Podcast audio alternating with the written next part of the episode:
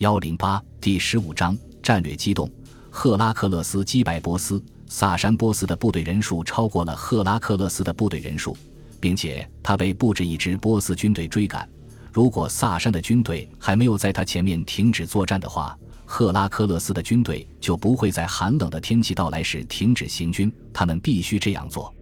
这并不是说萨珊军队不如拜占庭军队强壮，而是他们的马需要饲料才能生存。因为十月份以后，安纳托利亚山区绿色牧场的草料耗尽了，所以他们不得不撤退到冬季的军营中，在那里储存饲料，或多或少要待到春天。这一后勤细节在随后的事件中成为一个非常重要的因素。人们已经预料到，无论赫拉克勒斯做什么，萨珊波斯的军队都会退回到安纳托利亚的帝国领地，于冬天到来之前，在储备充足的地方避难，就像他在六百二十四年和六百二十五年所做的那样。这为六百二十七年出其不意的战略进攻创造了条件。当时，赫拉克勒斯在整个冬天继续前进。拜占庭的马和萨珊波斯人的马没有什么不同，但是世界上确实存在非常特别的马，他们很快就会以最戏剧化的方式到达战场。六百二十六年六月二十九日，赫拉克勒斯仍然远离君士坦丁堡，这时这座城市遭到了阿瓦尔人的集中攻击，他们携带着围攻机械，追随者包括斯拉夫人和萨巴拉的萨珊军队。据《复活节编年史》记载。接近神圣马加比的崇敬教堂位于加拉塔，君士坦丁堡对面的黄金角。波斯人在君士坦丁堡对面的亚细亚陆地上聚集了一群波斯军队，他们通过火焰信号向人们展示了自身的存在。阿瓦尔人和波斯人以前都去过那里，不过是分开去的。他们在六百二十六年协调行动，共同进攻这座城市是有可能的。西奥芬尼斯说：“至于萨拉巴。”他派遣他和他剩下的军队进攻君士坦丁堡，目的是在西匈奴人和斯拉夫人之间建立联盟，从而向城市进发并包围它。即使双方在政治上完全协调一致，也无助于两军的行动协调。军队的主力袭击了君士坦丁堡的海滨城市，那块区域只有狭窄的陆地一侧伸向海洋，而且戒备森严。萨珊波斯人和阿瓦尔人都没有船。更不用说战舰了。可汗的解决办法是让他的斯拉夫臣民乘坐他们的小船，即由一棵树做成的独木舟，攻击君士坦丁堡面对黄金角的向海一侧，那里有一道保护堤，但远比三重后的迪奥多西城墙脆弱。同样的小船将载着萨珊波斯军队横渡，他们用独木舟从多瑙河带过来的士兵人数众多，填满了黄金角的海湾。斯拉夫人的船无法与拜占庭的海军战舰匹敌，后者拥有熟练的船员和弓箭手。所有灾难性的失败确实导致帝国失去了它最宝贵的土地，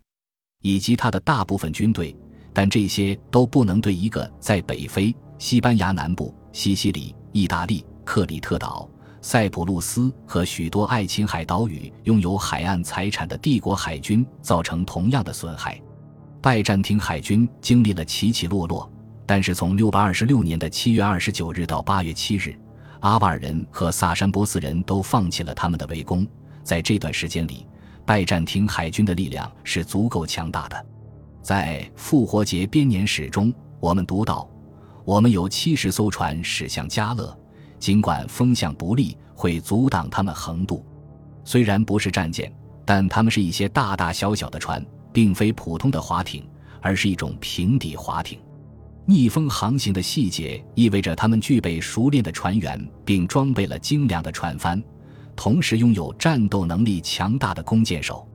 亚美尼亚塞博斯的《亚美尼亚历史》中记载了一场海上战斗，波斯军队在这场战斗中蒙羞而归，他们失去了四千名士兵和所有的船只，他们击沉了船只。杀死了在独木舟里发现的所有斯拉夫人，亚美尼亚人也从防护堤中冲出来，向圣尼古拉斯附近的门廊开火。而借助独木舟潜逃的斯拉夫人认为，由于大火，那些位于海边的阿瓦尔人从水里出来的时候，就被亚美尼亚人杀死了。当放弃围困时，萨拉巴的萨珊波斯军队撤退到东安纳托利亚，再次追击赫拉克勒斯。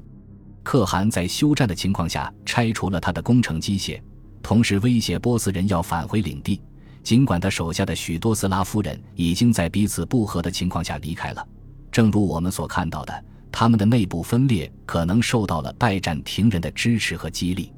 由于没能占领这座城市，在长达一个月的围攻中。阿瓦尔人和斯拉夫人肯定把周围的东西都吃光了，他们只好到别处去找吃的。在正常情况下，行动中的拜占庭军队可以像之前的罗马人那样召集满载食物的大型车队，因此，即使在城市周围被洗劫一空时，他们也可以坚持度过长达数月的围困期。阿瓦尔人没有这种基于税收的补给，他们依靠的是贡品和简单的敲诈。很明显。这对他们来说已经足够了。除了为战士、家庭成员和仆人们准备了许多马匹外，阿瓦尔人还可以在很大的活动半径范围内觅食，以维持长时间的围攻战。斯拉夫人的马更少了，看起来确实很少，因为如果马匹数目太多的话，就不能依靠围困者的食物来喂养他们。于是他们离开了。光是这一点就足以迫使可汗放弃围困。因为虽然阿瓦尔人在战术上占主导地位，他们可以吓倒许多斯拉夫人，但他们人数太少了，不足以围攻六公里长的迪奥多西城墙。六百二十四年三月以来，赫拉克勒斯一直在进行的机动战争，在六百二十七年的秋天发生了巨大变化，他又一次向东进入高加索。毫无疑问，随着冬天的来临，他将再次撤退，但这并不是一次突袭。而是一次全面的、深入渗透的进攻，是一次战略性的进攻。赫拉克勒斯的强大增援部队使得这成为可能。这支部队现在经验丰富，机动性很强，但规模仍然较小。这支增援部队骑着小而坚韧的战马，第一次是和匈奴人一起出现，并在六百年之后最后一次和蒙古人一起返回欧洲。后者是穿过里海平原到达此地的草原骑射手。根据西奥芬尼斯创世以来六千一百一十七年的说法，这是四万名勇敢的战士，他们是由一个比阿瓦人大得多的突厥部落可汗带来的。西奥芬尼斯口中的西贝尔，但毫无疑问的是，统叶护可汗是从中国一直延伸到黑海地区庞大的突厥帝国西部汗国的主要统治者，而那个帝国后来解体了，或者为他的后来者哈扎尔人的可汗所继承，或者两者都是。因为哈扎尔人肯定来自更大的突厥汗国，尽管如此，统叶护可汗治下的人民是萨珊波斯曾经的盟友和现在的敌人，而波斯在中亚的影响力自然使其与突厥人的利益发生冲突。无论以何种名义，伊朗和图兰之间自古以来就存在竞争。此外，他们还是阿瓦尔人世世代代的敌人。统叶护可汗最初统治了突厥人。后来，阿瓦尔人脱离突厥人，向西逃亡。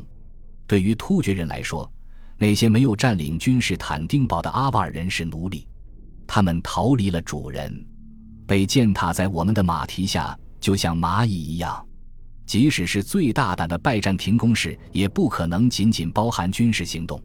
拜占庭人在此之前有可能，并且随后也有可能进行积极的尝试，来确保盟国的安全。并通过一切可能的手段来分裂敌人。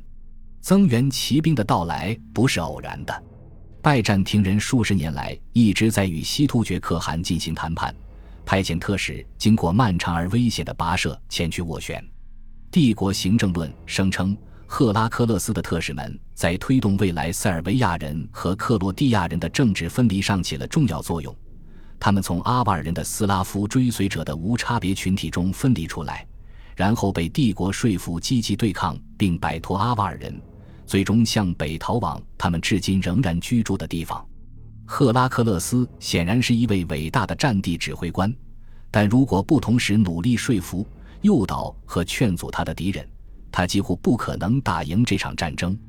他未能安抚库斯劳或阿瓦尔人的可汗，但他做得更好。他又使塞尔维亚人和克罗地亚人的部落从阿瓦尔人中叛逃。当然。最重要的是与统叶护可汗结盟。据西奥芬尼斯称，赫拉克勒斯所做的努力还要更多。他成功地策反了库斯劳的最高将领萨巴拉。当时君士坦丁堡被围攻时，他们很容易接近萨巴拉。然而，随后发生的事件让我们对萨巴拉的忠诚产生了怀疑。西奥芬尼斯所记录的复杂阴谋可能是他虚构的。随着成千上万强大的骑射手加入他的部队，赫拉克勒斯显然可以更自由地机动作战，因为萨珊波斯的追击部队更有可能掉头逃跑，而不是应对如此可怜的胜率。突厥盟友还带来了其他优势，或者更确切的说是骑兵的优势。虽然拜占庭骑兵和萨珊骑兵的马至少必须在冬天得到喂养。但突厥人的蒙古马几乎可以在任何有植被覆盖的环境下生存，即使是在冬天寒风凛冽、覆盖冰雪的草原上，以及赫拉克勒斯所在的伊朗西北部山地中，他们也能存活下来。本集播放完毕，感谢您的收听，喜欢请订阅加关注，主页有更多精彩内容。